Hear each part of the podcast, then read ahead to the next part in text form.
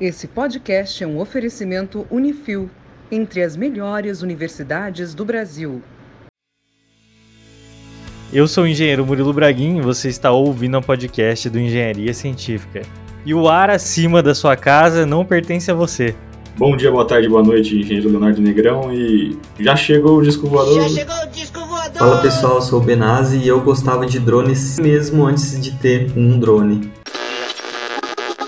Existem muitas aplicações de drone, não só na engenharia, na construção civil, que é o nosso negócio aqui, mas várias coisas que estão acontecendo hoje em dia, vários serviços que estão sendo disponibilizados via drone, e existem muitas dúvidas. Eu sei de todo mundo que está querendo comprar o seu drone ou que querendo começar a pilotar né, esse tipo de equipamento. Então a gente trouxe o Benazzi aqui hoje justamente para responder algumas delas, tá? É, se você for nosso ouvinte fiel e você vai chegar até o final desse áudio, você vai ver que o assunto realmente cabe mais de um podcast. Então eu queria que você, nesse momento, se você já tem suas dúvidas sobre o drone, manda pra gente lá no Engenharia Científica. Se alguém falar alguma coisa interessante, a gente volte aqui para falar ainda mais sobre esse assunto. E fica aqui com mais um podcast.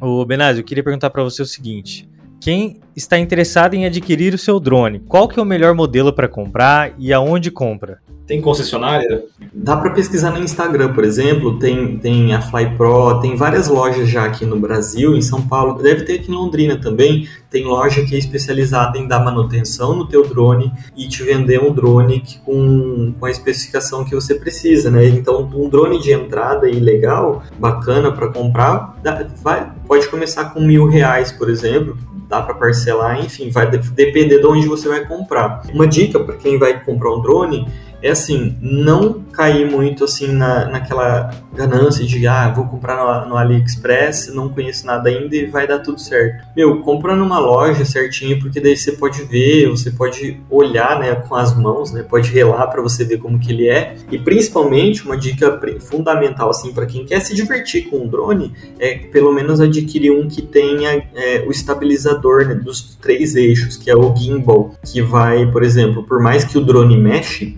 a imagem fica estável. Então, seria assim, ter pelo menos isso. Eu falo porque tem drone que é muito barato, porque não tem isso. É uma marca que eu gosto bastante, eu acho que é uma das marcas mais adquiridas no Brasil, pelo menos no mundo, eu acho que é a DJI, né, a DJI, né? Então tem os Mavic, tem tem o Mini 1, tem o Mini 2, tem o Air, tem o, o Pro, tem o Pro, acho que tá até o Pro 3, se eu não me engano. E o Pro 3, assim, só para a galera ter uma noção assim, da potência dele, além de ele filmar em 4K e tudo mais, ele consegue voar numa altura tipo de 6 mil metros de altura. Ele voa 30 quilômetros de distância do, do operador. Então, assim, não precisa de tudo isso também para quem quer só para começar, sabe? Fazer alguma coisinha, então pode ser menos que isso. Cara, tem drone, assim, que tem desde os dos de mil e né, o céu é o limite. Igual eu tava vendo um drone esses dias que, que ele custa mais de 30 mil reais sem o case dele, que ele tem um case que autocarrega ele. Daí é coisa para cara que vai lá no meio da estrada, né, ou no meio da fazenda fazer um levantamento de, de, um, de uma área bem grande, que envolve hectares, né. Uma coisa que é legal, se você quer se divertir mais ainda, só que daí totalmente longe das pessoas, é, existe uma modalidade de drone que é o que a gente chama de FPV, que ele desliga, vamos dizer assim, esses sensores de estabilidade e ele voa como se fosse um avião, né? Que é aqueles dronezinhos de corrida, sabe? Então, é FPV. Então, assim, esses é... Tem uns vídeos maneiros disso na internet. Sim, até tem um Instagram que eu sigo aqui, é do Ken.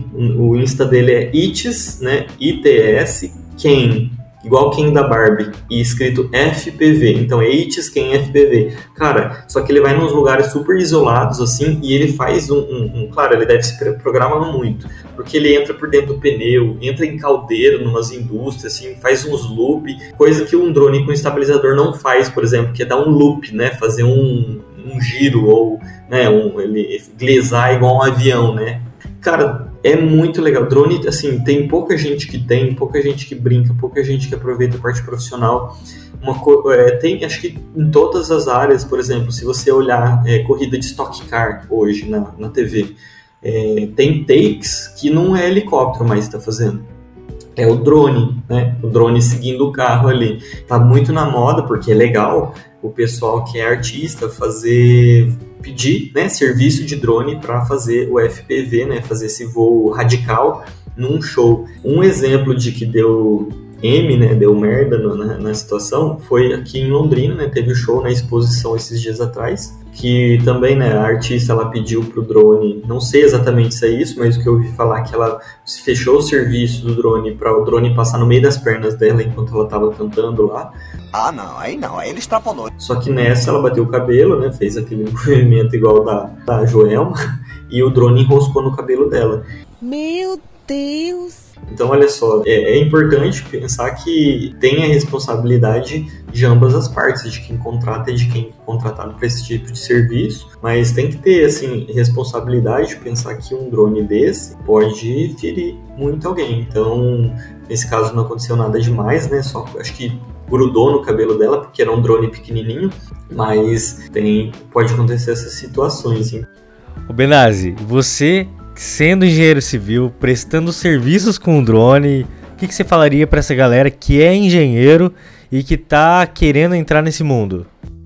Tem muita oportunidade. Quem vê negócio em tudo, quem vê oportunidade de trabalhar em tudo, principalmente nessa época que né, pouco, tem pouco emprego, pouco trabalho disponível, quem vê oportunidade nisso consegue trabalhar com isso tranquilamente. Claro que é, tem mais registros para fazer e tudo mais. É, e é aquilo que eu tinha comentado, que, eu, que viabiliza o drone hoje é tecnologia, por exemplo, da bateria. A bateria do drone é, eu acho que assim, eu posso estar enganado, mas eu acho que é a principal coisa que viabiliza ele, né? Porque é uma bateria que dura ali, meu, 30 minutos, tem drone que dura horas, então acho que isso viabiliza o voo do drone. Daí na construção civil a gente tem desde os mais simples, que é fotografia, vídeo, até um uso mais complexo de fotografia para gerar 3D. E, cara, tem muita aplicação. O pessoal que é designer, né, tem outros usos também de Hoje em dia, todo mundo que está fazendo casamento, qualquer evento assim, você vê que a galera de fotografia que está fazendo, cobrindo evento, tá levando drone, né, para fazer fotografia aérea porque fica muito bonito. Parece que tá virando normal, né? Tá tipo, no dia a dia das pessoas, né? É que o preço tá ficando bom também, apesar de tudo, né? Apesar do dólar o preço está ficando viável. Então tem bastante coisa, bastante coisa para a gente falar de drone, não só na engenharia, mas em tudo, assim, né? É uma... E é interessante que é um negócio que não é assim tão recente, né? É aquele tipo de tecnologia que viabilizou por causa de outra tecnologia, né? A bateria e sinal de, de rádio, é, internet, né? É aquela coisa de de, de, ser um aglomerado né, de tecnologia que está viabilizando agora e por um preço bem acessível. Uma coisa é certa, ninguém está falando de drones. E a gente precisa falar deles. Porque cada vez mais a gente vê por aí os drones voando. Eu queria saber quando, quando você tirou a sua carteira de drone e quanto custa o IPVA do drone. Eu entrei no drone sem ter drone no começo. São três coisas que quando você adquirir um drone que é interessante você ter, né? Que é ele ser homologado né, na Anatel. Isso aí, assim, você comprou um drone que ele é regular, ele já vai ter o registro na Anatel. E a galera pensa assim, poxa, por que Anatel, né? A Anatel é, lembra coisas de telefonia e, e né? Daí você fica pensando, poxa, por que a Anatel, né? Anatel porque ela, ela controla as frequências, né? E o drone, ele é pilotado não por Wi-Fi, ele é pilotado por frequência de rádio. Então, por isso que tem que ter, né, ser homologado na Anatel, porque envolve frequência, uso de frequência de rádio. É, outro registro que a gente precisa daí, esse, esse registro a gente precisa fazer, por exemplo, adquirir um drone. Esse você precisa entrar nas internets e fazer por conta, que é o registro na ANAC. Porque a ANAC ela é a única que é capaz de certificar uma aeronave. Daí tem gente que pensa assim, nossa, mas uma aeronave, drone é um brinquedo. Então, não, né? Drone ele é considerado um, uma aeronave, né? Um, um, equipamento de um equipamento que não é um brinquedo, né? É igual quem coleciona hot toy, essas coisas miniatura, né? Fala que não é um brinquedo, é miniatura, né? É um, não, não é o minho, é miniatura, né? E é a mesma coisa com drone, assim. Então a ANAC, a Anatel é os, são os principais, e daí tem um que, que as pessoas pensam assim, poxa, se tá na, na, na ANAC, por que tá nesse DCEA? Então o terceiro que a gente precisa ter o, o, o, o registro e é grátis, tudo isso é grátis, tá? Não tem que pagar nada para fazer esses registros. É o DCEA. O DCEA é o que é o Departamento é, de Controle do Espaço Aéreo.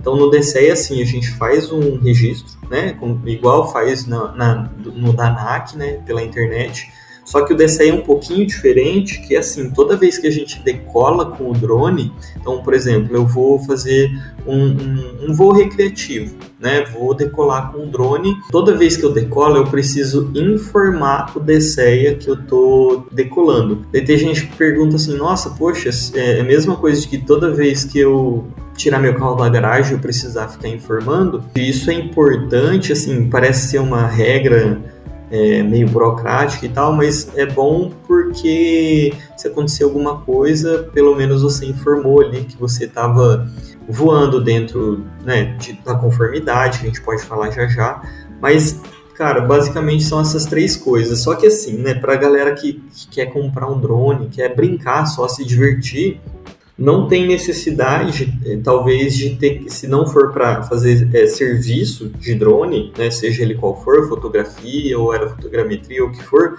não precisaria registrar, não necessariamente na ANAC, daí no caso, né? Mas é importante fazer o registro, principalmente porque se, der, se acontecer alguma coisa, né? E mais que isso, né? Pensa assim, que a gente pensa muito, a gente que é mais é, cauteloso e preocupado, a gente que é mais, assim, tranquilo, a gente pensa mais nos outros, né? Poxa, se eu machucar alguém. Mas pensa se alguém tacar uma pedra no teu drone, né? É a mesma coisa que alguém tacar uma pedra no seu carro. Então é legal ter registro justamente porque se alguém fizer alguma sacanagem com o seu patrimônio, porque o drone é um patrimônio seu, você tem o registro, tudo certinho, a placa do teu drone, né? Inclusive quando você faz o cadastro ali na NAC, é, você imprime um, uma plaquinha, como se fosse uma plaquinha de carro, um adesivinho e você cola no teu drone. Daí tem um prefixo, né? Tem prefixo que indica que ele é de uso recreativo, mas já que você já está fazendo todo esse trampo, né? Eu digo assim para quem é ouvinte, né? Quem está ouvindo a gente aqui, então sei lá, o Léo quer comprar um drone. Cara, na hora de cadastrar na, no, na NAC, já cadastra como com o prefixo PP que, que já te dá um porte de fazer serviço com drone. Porque, sei lá, se às vezes pinta o casamento do Murilo e ele vai casar e você quer ganhar um dinheiro aí em cima do Murilo. Meus pesos, Murilo.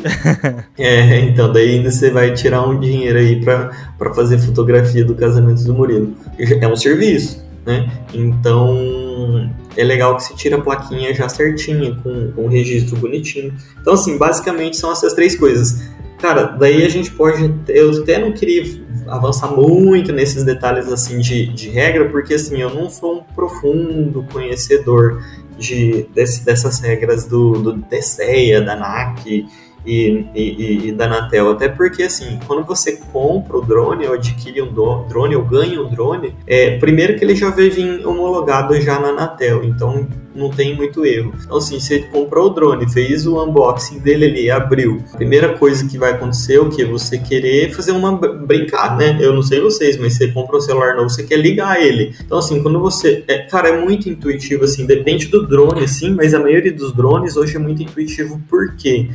Porque assim, você compra o drone, o que, que vem na embalagem?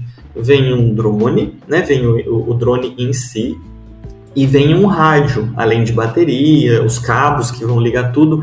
E esse rádio é legal por quê? Porque você acopla o seu celular.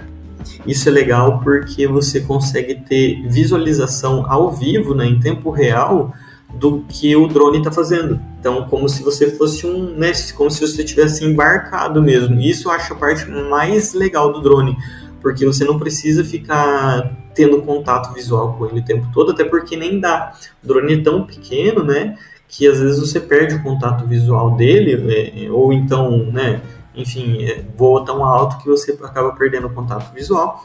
Mas daí ele tem uma câmera e essa câmera transmite em tempo real para o seu celular. Daí aí vem a parte intuitiva, porque pensa assim, igual eu falei, ah, você está abrindo ali a caixinha do drone, beleza, ligou tudo ele.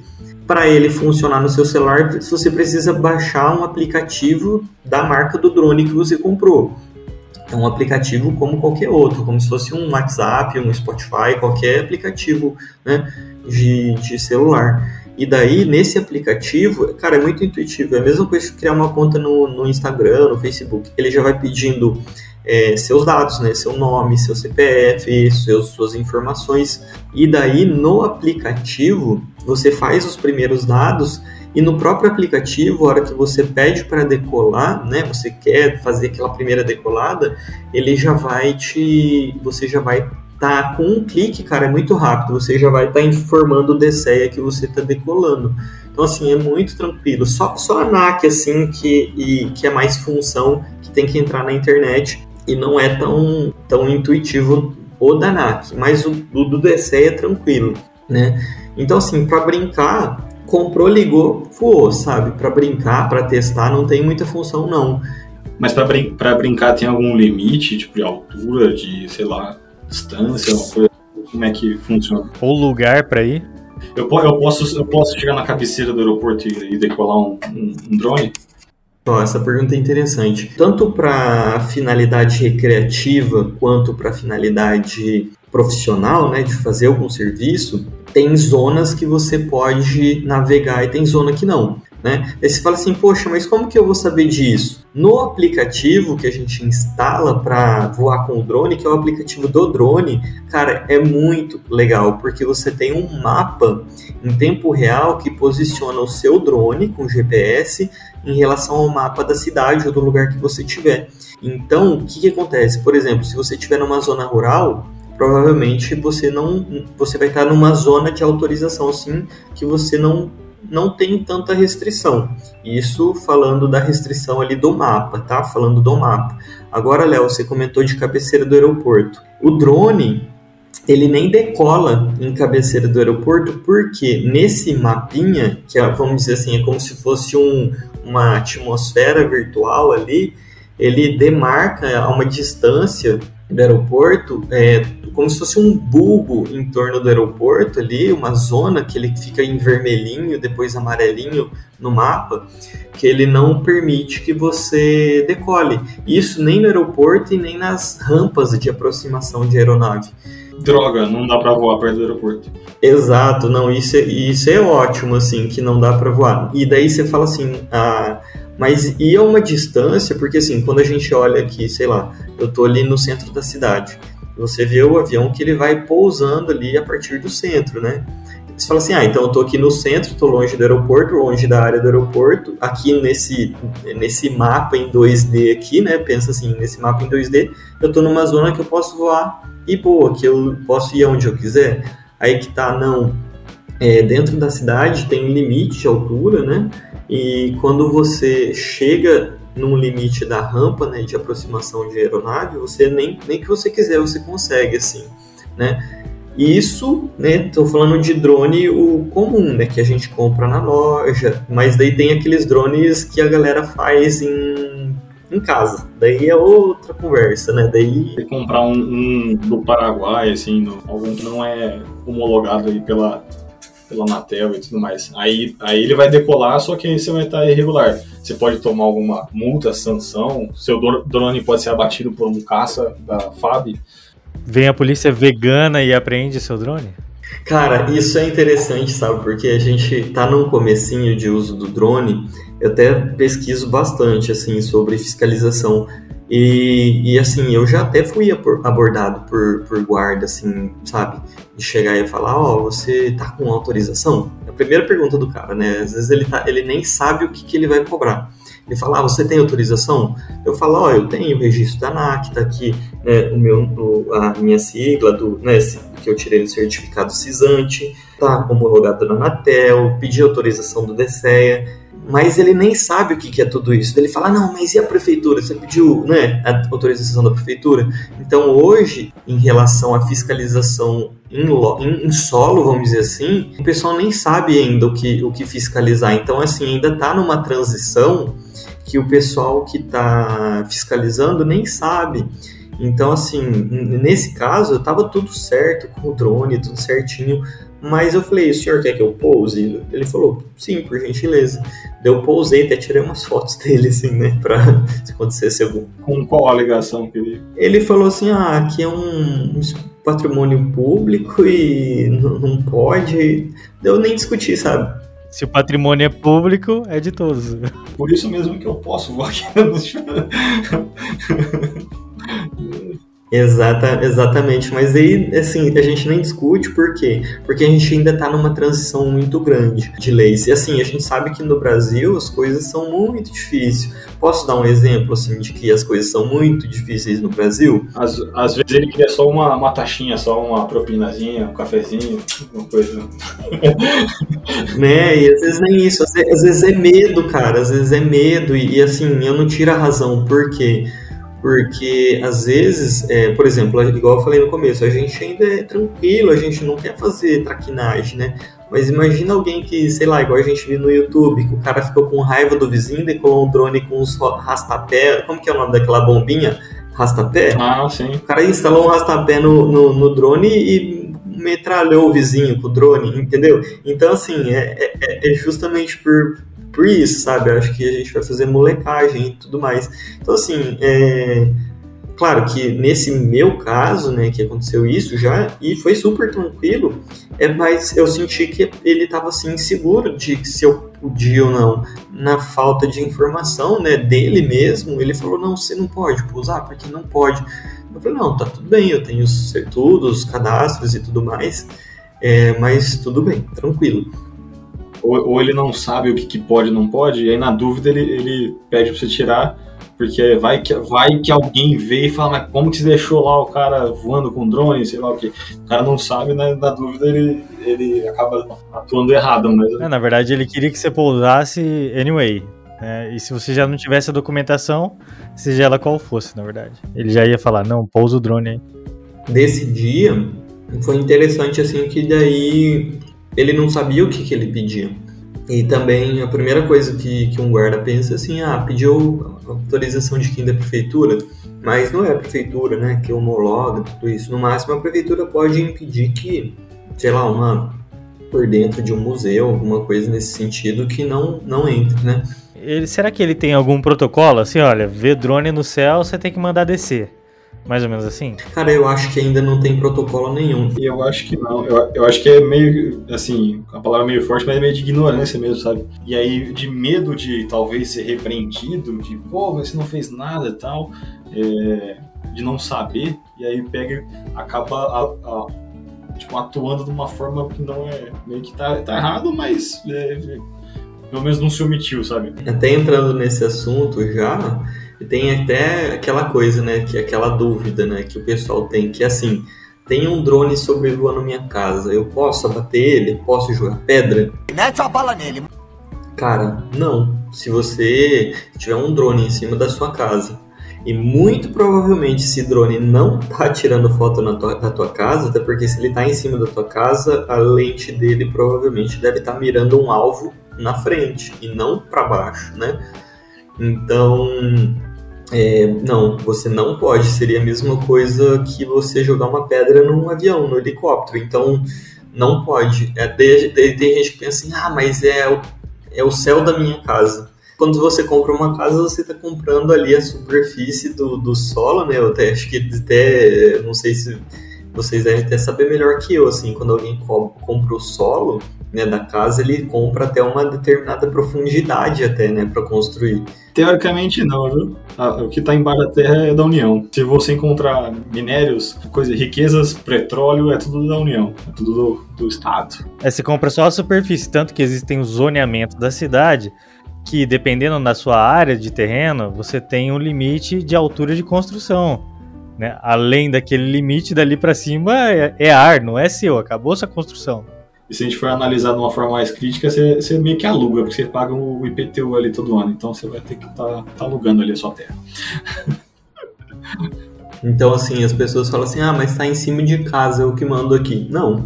Por isso que é importante fazer esses cadastros na ANAC, na TEA, né, Anatel, e, e pedir não autorização, mas informal da ideia que você está voando, porque se alguém tacar um drone, é, e provavelmente vai cair na, tua, na casa da pessoa, o teu drone, você tem. E a pessoa vai querer, sei lá, é, esconder ou até mesmo destruir dentro do terreno dela, você consegue, dentro da lei, processar a pessoa, porque ela está sequestrando a mesma coisa que ela pegar um carro seu e colocar dentro da casa dela, né? E pegar para ela, como se fosse um sequestro de um, de um aparelho que é tua propriedade, né? Você vê um drone meio que na sua janela, assim, tipo num, num prédio, alguma coisa assim. Que aí a câmera pode estar tá pegando você. E aí, como, o que fazer? Porque se eu não posso abater, eu posso. Eu, eu tenho algum. É, alguma emergência para eu falar, ó, oh, tem um drone aqui me importunando, sei lá, alguma coisa assim. Então, eu falei assim, eu falei do lado de quem tá, vamos dizer assim, não operando o, o drone, né? Só que para pessoa, por exemplo, é, sei lá, você tá aí, não é você que tá operando o drone, você tá vendo ele pela tua janela, é o que que te é, respalda assim para você não atacar o drone, mas é, ir contra esse drone que está ali te observando. É distância. Então, assim, dentro de um voo é, seguro, a gente coloca como 30 metros de distância mínima entre qualquer é, transeunte, né? Quando qualquer pessoa ali que não concordou nem sabe, né, que você tá, né, ou que outra pessoa tá operando o drone. Então, assim, isso não pode acontecer também, né? De o drone tá em frente a uma janela, sei lá, molecadinha para ver mulher pelada dentro de um apartamento. Não pode, né? Porque é um ponto de vista completamente novo que o drone proporciona, né? Ele tem um alcance que talvez invada o que as pessoas entendem por privacidade. Mas igual você falou, eu posso fazer um paralelo aqui. Imagina você tá num prédio e aquelas pessoas têm luneta, olham o prédio do lado, né? Ou as casas vizinhas. Continua sendo mais ou menos o mesmo ângulo de visão do drone, né? Essa pessoa também deveria ser privada de algum sentido, né? Ou punida de alguma forma, né? Então, assim, na real que, assim, dentro das as, as leis aqui no Brasil, elas sempre são mais atrasadas em relação ao restante do, do mundo, assim, né? Mas, via de regra, assim, a gente segue o mínimo de 30 metros de distância. É, a gente evita voar em cidade, né? Daí você pergunta, poxa, mas a maioria das coisas de relacionada à engenharia vai ser na cidade, né? É, igual esses dias eu fui fazer um serviço que não ia ser o que ia apontar ao lado nem nada, mas eu só fui decolar com o drone e tirar algumas fotos, serviço de engenharia, né? E era no meio da cidade. Só que o que eu fiz? A gente subiu na cobertura do prédio, então decolei da cobertura, então estava numa zona de segurança. Daí você pergunta, e se o drone perder o controle e cair e machucar alguém. Daí, para isso, gente, é, a gente tem um negócio chamado seguro, o seguro reta, né? O seguro reta ele é um seguro para tirar o seu da reta. Na verdade, você não vai segurar o drone em si. Então, por exemplo, caiu, até se pesquisar no YouTube, até, se procura lá no YouTube seguro reta, vai ter tipo uma foto de uma mulher sangrando assim, e o drone em cima, assim, bem montagem, assim, sabe aquelas montagens bem escroto, assim. Mas seguro reta, pensa assim, é para tirar o seu da reta mesmo. O drone, se ele quebrar, o seguro não cobre. Não, não, não conheço seguro que cubra isso. Mas ele vai indenizar quem, quem sofreu alguma coisa. Exatamente, ele é um seguro para indenizar a pessoa que está ali machucada, né? Então, reta seguro, significa seguro de responsabilidade do explorador e transportador aéreo transportador aéreo é um negócio interessante, né? Porque por enquanto a gente não tá transportando nada no drone, né? A não ser o cara lá que se transportou os buscapé lá no, no, no drone e soltou bomba no vizinho. Mas é, é, cara, é interessante isso, porque o, o, seguro reta hoje, né, é que varia bastante o preço em, em, relação ao modelo do drone. Mas não é um seguro caro, é em torno aí de 500, 600 reais por ano. E, e, se é aquela coisa, se der alguma coisa, pelo menos cobre, né?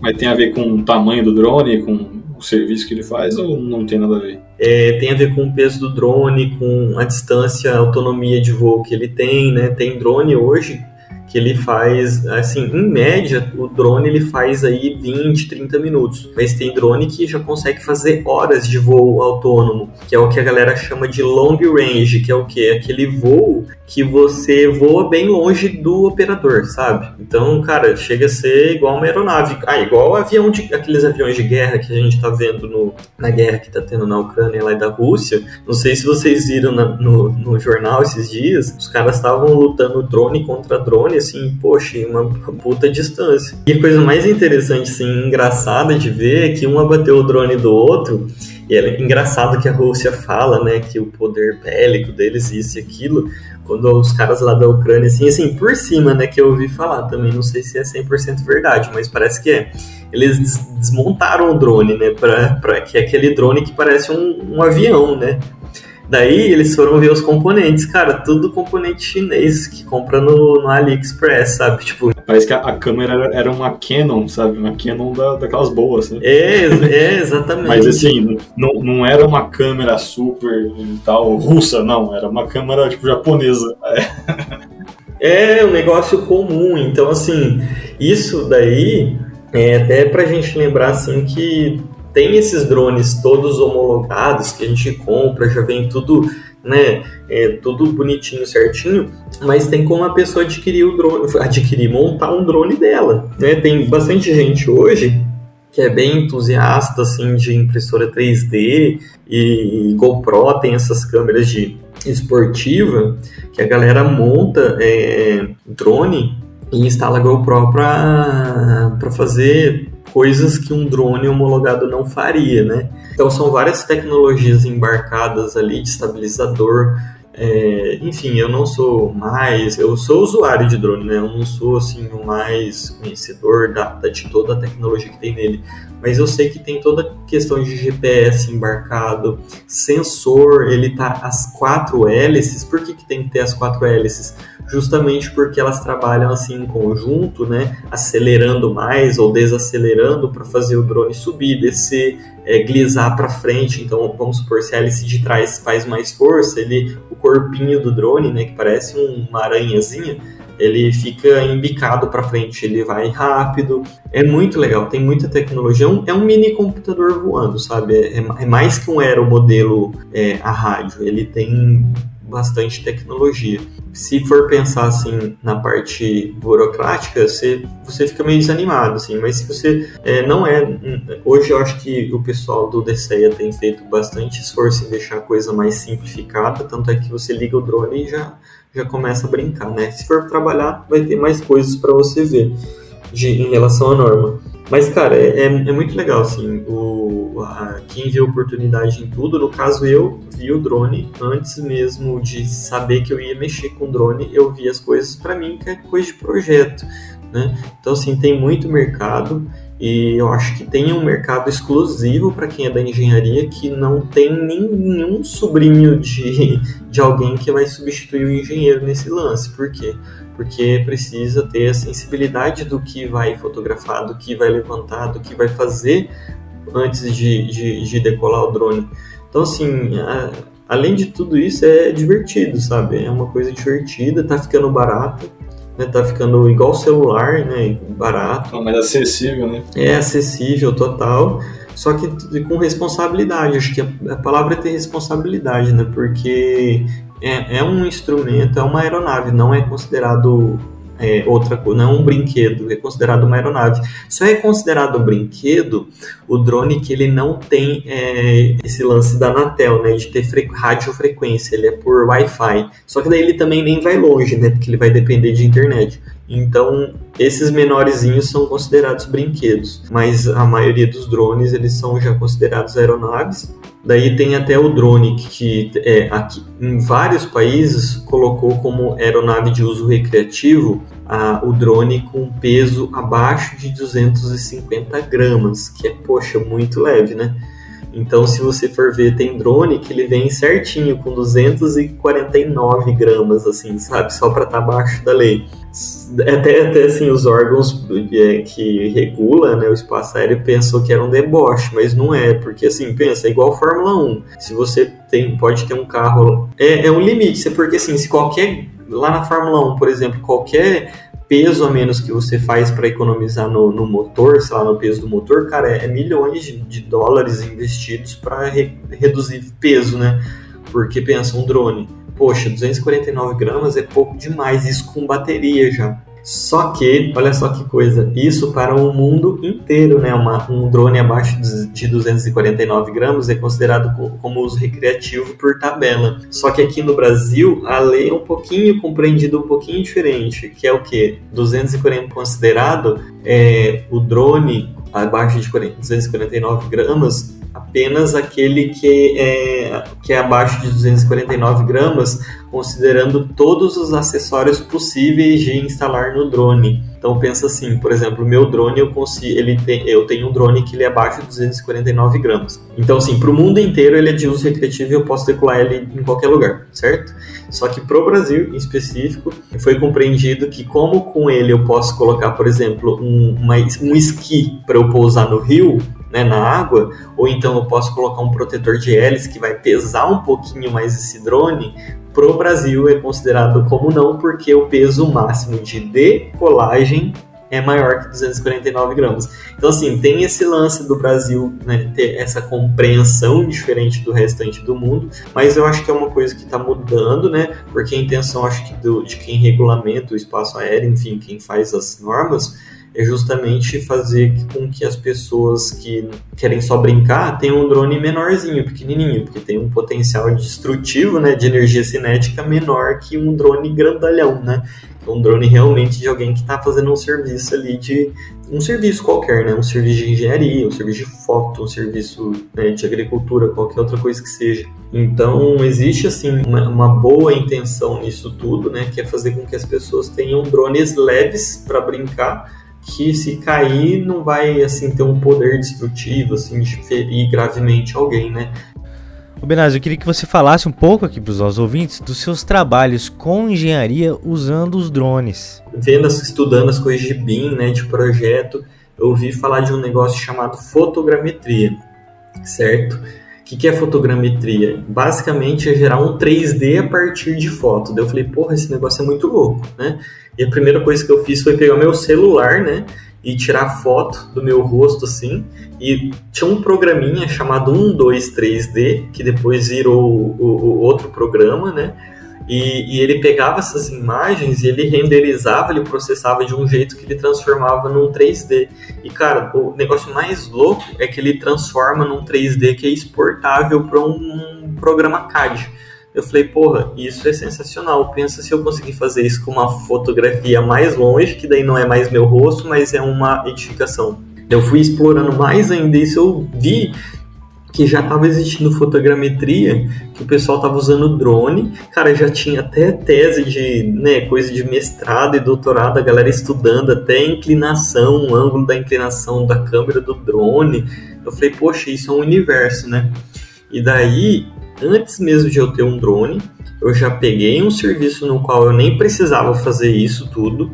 Só que eu falei, bom, eu vou, vou testar aqui, né? Eu precisava fazer um levantamento S-Built, né? Que é S-Built, né? Para é, é, você fazer ali o levantamento da construção. E eu pensei, poxa, por fora vai ter lugar que eu não vou acessar, porque não tem como eu escalar, né? Igual, né? não é igual Homem-Aranha, não dá para escalar as coisas ali e ficar vendo por tudo por fora. Eu pensei, bom, aqui eu consigo talvez unir essa coisa da fotogrametria associada ao drone, que é aerofotogrametria, que é então você tirar a foto ali do seu né, do seu alvo, que no caso é a obra, e funcionou. Na época eu usei um, o software Recap da Autodesk, né, o Recap, e só para vocês entenderem como que eu fui mergulhando nisso, né? Não foi nem intencional, assim, já, por mais que eu gosto de aeronave, eu gosto de avião, eu gosto de carro, eu gosto de drone, eu nem senti, assim, tanta, tanto interesse. O meu interesse maior era fazer o levantamento em 3D e transformar aquelas fotos em 3D. É, foi uma coisa, assim, que nem era um serviço em si, era uma coisa, um adicional que não ia fazer tanta diferença, assim, pro, pro cliente em si, mas ia fazer diferença para mim, porque eu ia ter o formato 3D externo da edificação para eu poder eu mesmo conferir o meu serviço de levantamento cadastral do lugar. E daí, beleza, daí eu falei, bom, eu não tenho drone. Daí tinha um amigo que já tinha, porque ele, né, que é o Cláudio, que ele já tinha drone porque ele faz fotografia de casamento, essa parte mais de fotógrafo, né, de casamento e tudo mais. Então eu expliquei para ele o que, que eu precisava, o, a gente fez um planinho de voo, expliquei exatamente para ele o que, que eu precisava. E daí ele fez essas fotos e tudo era teste. Até eu expliquei ao Claudinho: isso aqui vai ser uma coisa bem assim, testar para a gente aprender. Enfim, ele foi atrás de informação também. Daí a gente acaba indo mais longe, que daí a gente vai descobrindo o porquê que o software ele consegue, através de foto, transformar aquilo num 3D. Daí primeiro a gente fez uma coisa bem básica com software gratuito, não tinha nada com nada assim de responsabilidade de medida e tudo mais, era mais para ter aquela mesma coisa que eu fiz com o meu rosto, tirando foto com o celular eu mesmo, né? Eu tirando assim em torno de mim e gerou aquele 3D bem maluco do rosto. Depois eu acho que dá até para mandar aqui para vocês a imagem, porque é bem maluco mesmo. A gente foi lá, fez, deu certo, funcionou, só que daí ficou assim, para começar não ficava com aquela qualidade, né? E daí a gente foi mais a fundo para entender assim, tá, o que que faz a aerofotogrametria ficar mais perfeita. E a gente viu, quem for estudando isso, é um universo. Por isso que eu acho legal, para quem se interessar por isso, né?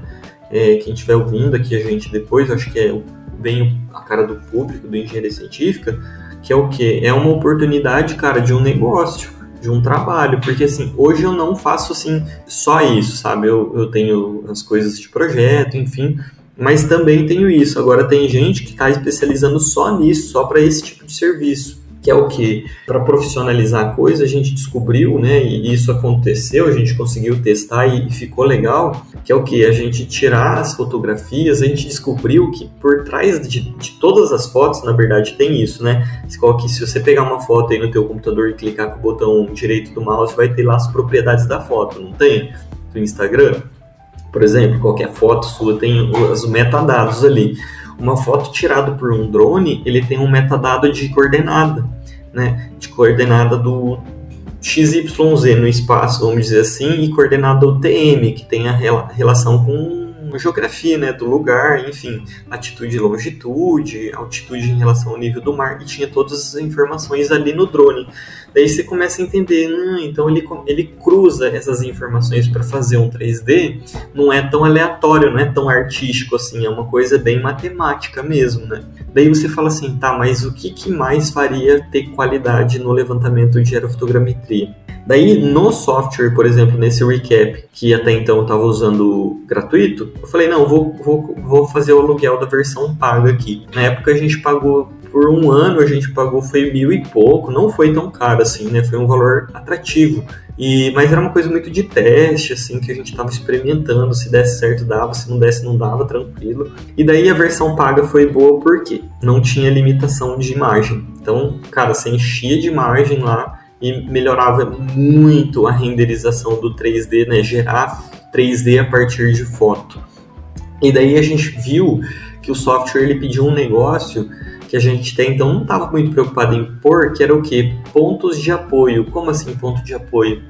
Imagina que o, é, alguém vai lá no terreno real, né, onde vai tirar foto, vai lá e coloca um piquete, né, uma sinalização, né, um ponto que a gente conheça aquela coordenada XYZ daquele ponto. Então, o que, que acontece? Se a gente tem esses pontos de apoio, que geralmente a gente pode pedir de um topógrafo, ou então até no meu, no Google Maps, no Google Earth, tem lá algumas, é, alguns pontos de apoio que a gente pode cruzar. Só que é legal que tenha lá pintado no lugar, até teve uma obra que a gente foi, mais uma vez a polícia, né? Só que dessa vez não fez, não fez nada com a gente. E a gente mesmo ia fazer os pontos de apoio porque a gente tinha um levantamento topográfico do, do lote e na calçada a gente sabia quais eram as coordenadas UTM de vários pontos ali do lote. E daí, pro drone entender esses pontos, a gente, eu comprei uma latinha de spray branco e fui eu e o Claudinho lá pichar a rua, né? Alô, Polícia Federal! Pô, não isso não pode. Alô, Polícia Federal! Não pode ser. Então eu falei assim, Cláudio, vamos fazer esse serviço, vamos lá, mas vamos de camisa, calça, né? Ainda bem que a gente não foi largado, né? E a gente tava pichando a rua. Tá, tá lá até hoje, pichado, no meio da rua, assim, no todo lote, tá tudo pichado de branco, com uns T's no chão. A gente até pensou em fazer umas coisas meio esquisitas para ajudar na hora né, uns símbolos, né? Mas a gente fez só X. Nessa hora passou um carro da polícia assim, eles nem ou só olharam assim, acho que pensou, bom, tá vestido de roupa de trabalho, não estão fazendo nada demais, né? E nem pararam a questionar a gente, a gente continuou, né? A gente fingiu o costume, né? A gente olhou eles assim e continuou ali, né? Porque se a gente parasse. O negócio é sorrir e acenar, falar, opa, tudo bom, beleza. Sorriam e acenem, rapazes, sorriam e acenem. É a malandragem do grafite. É, é exato. Ou fingir costume, de continuar, sabe? No esquema é não parar. E a gente fingiu o costume, continuou ali, pichou. E daí quando a gente sobrevoou com o drone, né? Que daí depois eu já adquiri um né, drone, fez esse levantamento com o drone pegando na fotografia esses X no chão.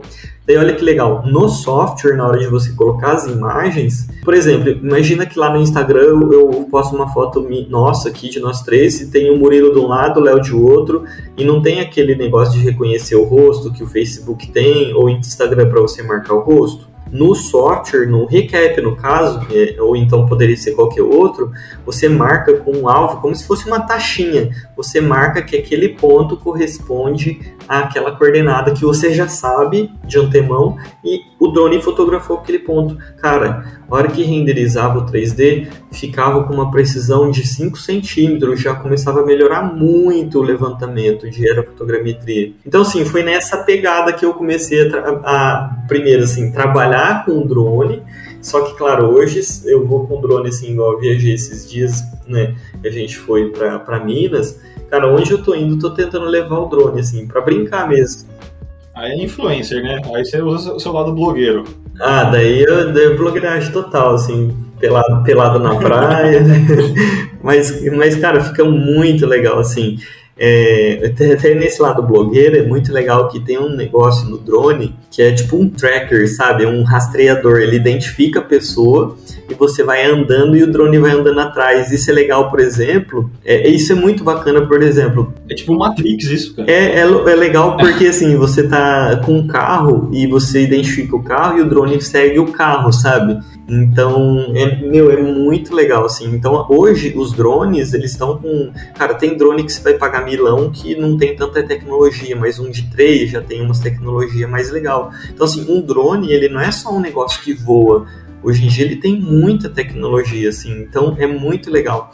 Até num, num serviço de laudo, assim, o, que eu fui tirar foto para alguém fazer o laudo. Eu, eu particularmente, eu nem tenho é, qualidade, assim, eu nem sinto tesão mesmo por fazer laudo, porque eu acho que eu nem sei escrever mais. Depois que eu fiz engenharia, eu acho que eu esqueci como escreve. Então, assim, eu fui lá para fazer esse serviço só de foto. Daí a pessoa perguntou assim: tá, mas e, e, se você for pousar na água e sem querer pousar na água ou for colidir com o prédio. Eu falei, então, olha que legal, o drone ele tem sensor. Ele tem o sensor dele, que nada mais é que câmeras, mini câmeras espalhadas no drone, que ele evita colisão lateral, ele evita, por exemplo, pousar na água e, cara, tudo com base ali no computadorzinho que ele tem dentro dele, embarcado, né? Outra coisa que o drone tem de estabilidade, que, por exemplo, você vai fazer um, um, um levantamento, o drone ele não ele, ele fica todo o tempo se mexendo porque ele fica lutando contra o vento para tentar se manter no lugar, câmera, né?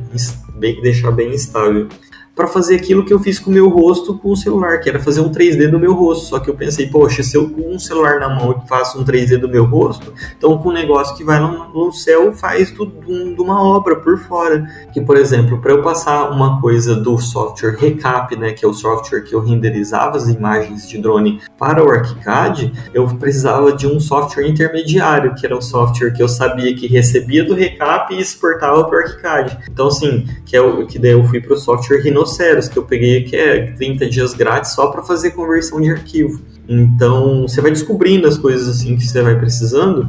E é bacana que o coisa final que eu consegui foi o quê? Foi ter dentro do software BIM uma malha 3D e cada triângulozinho de 3D dentro do software BIM tinha uma, um pedacinho de imagem que o drone capturou. Então, assim, eu tinha uma referência fotográfica em 3D para eu modelar em cima para eu fazer o S-Build. Pronto, era isso que eu precisava. Para o cliente, não, é até assim, quem faz levantamento disso, não entrega, acaba não entregando para o cliente o levantamento, entrega o modelo, certo? Então, assim, eu fui bem nessa linha. Eu, meu, pensando naquilo, quando eu descobri que dava para fazer 3D a partir de foto com o meu rosto, eu pensei, poxa, isso para construção vai ser o, o canal, porque se eu estou trabalhando com BIM, com 3D, volte e meia a gente fazia levantamento S-Build, isso vai ajudar a gente um montão. Então foi mais nessa linha, entendeu? E, e hoje, cara, a, a partir do drone, assim, se for ver, é uma oportunidade. Você vê, eu sem nada, nem tinha o drone ainda, eu consegui gerar um produto, né, com isso. Para mim, no caso, pensar assim, poxa, se, é, sei lá, se achar que o mercado BIM está saturado, ou se achar que o mercado, sei lá, de gestor de obra ou, ou então orçamentista está saturado cara, nada te impede, assim, de, de estudar essa parte de drone, se você sente tesão, e porque tem muito serviço, desde o simples, que é o que? Tirar foto e fazer vídeo, que é o mais simples e o mais tranquilo, até porque assim, você não tem pós-trabalho,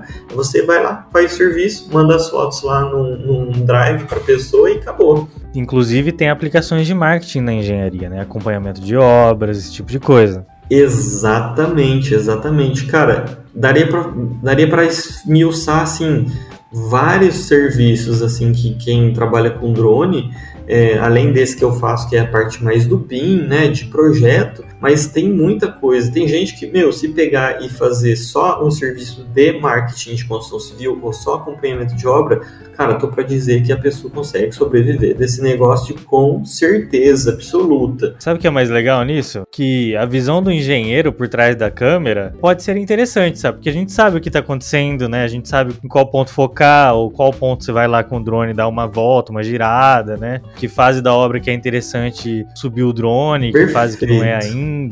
Eu acho que dá pra fazer muita coisa legal, assim, que. É, porque assim, a gente vem, pelo menos eu, né? Vim de uma construtora onde ia lá um fotógrafo, ele ia lá no térreo da obra tirar foto, né, daquele ângulo. Depois ele tirava a foto por dentro e tal, enquanto a obra estava construindo ainda. Mas não tinha aquela panorâmica né? Não dá para fazer aquele tipo de coisa.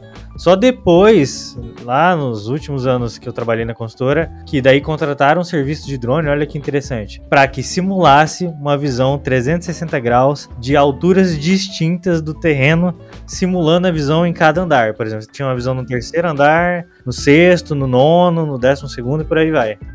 Cara, eu fiz um serviço dele desse tipo semana retrasada. É, faz, acho que foi dentro do mês passado, assim, eu fiz um serviço desse que, olha só, primeiro que eu precisava ter um conhecimento do que, igual você falou, de engenharia, porque o escopo do serviço era eu fotografar em determinadas alturas que tinha lá no corte de arquitetura. Já começava por aí.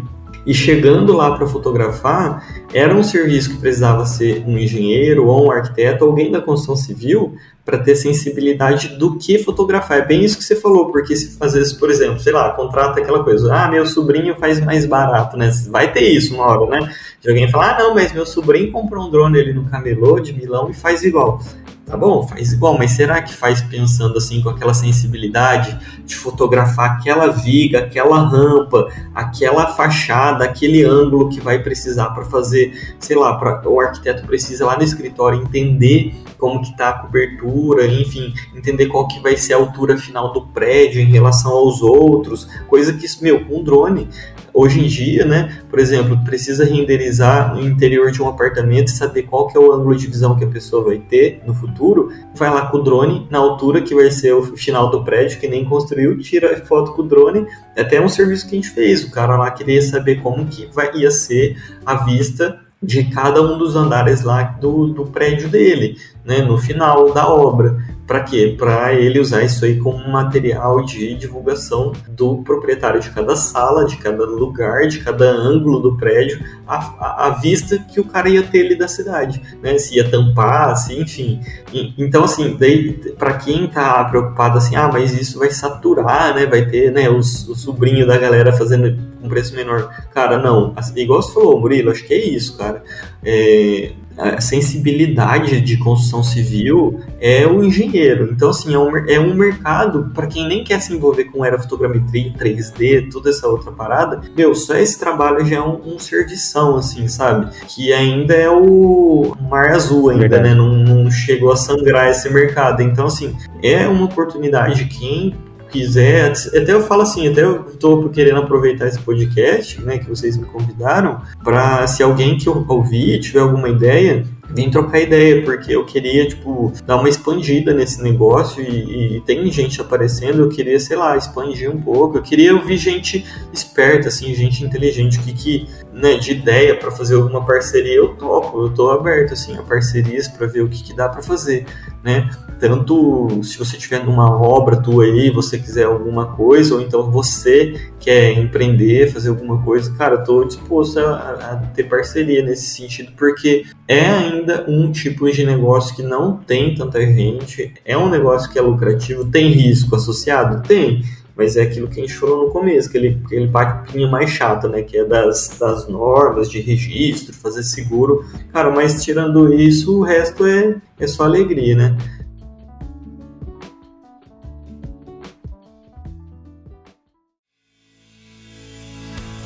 Você que é ouvinte aqui do Engenharia Científica, você que gosta do nosso conteúdo, você pode seguir a gente lá no nosso Instagram, engenharia.científica. Converse com a gente, mande sugestões de pauta, ou venha gravar conosco através da sua empresa ou mostrando a sua pesquisa acadêmica. Todos são bem-vindos no Engenharia Científica, um podcast para falar de engenharia com propriedade, bom humor e muita irreverência. Então é isso, pessoal. Muito obrigado e até a próxima. Cara, esses dias eu fui pesquisar em que lugar que fica a casa do Big Brother, que eu queria ver a piscina do Big Brother no Google, no Google Earth, né? E, mano, eu fui pesquisar que lugar que ficava e eu consegui achar a localização certinha. Só que, meu, você tá ligado que tem aquela barrinha do Google, que do Google, do, é, é, do Google Earth mesmo, só que no aplicativo mesmo, que você instala no computador, que você passa a barrinha e você evolui o ano, né? A data, né? O, cara, as fotografias que são tiradas de topo da casa do Big Brother Brother ou é época que não tá tendo programa, ou tá com aquele domo fechado, ou tá com nuvem em cima. Então, assim, não só área militar, mas algumas áreas de interesse, é, não, não tem na internet livre para baixar. Então, assim, é interessante, porque todo, todo mundo tenta pesquisar a área 51, né? Só eu que vou pesquisar a casa do Big Brother. mas tá lá, área 51, se você for no, no Google, vai estar tá tudo borrado. Ou é zona que tem aeroporto, vai estar tá tudo borrado. O que, que isso tem a ver com drone que eu acabei de, de, comentar, que é exatamente isso. Às vezes você vai lá, faz um levantamento de uma fazenda que do lado tem uma área de preservação, né? Então, se você fotografa, porra, com o drone ali em 4K, óbvio que se você, independente para quem você vai disponibilizar essas imagens, você não sabe para onde vai, é importante que você tenha essa validação militar, porque para não dar zebra, né, para o país, né, se for parar para pensar assim, porque pode ser uma área de interesse, né, de invasão, né. It ends here.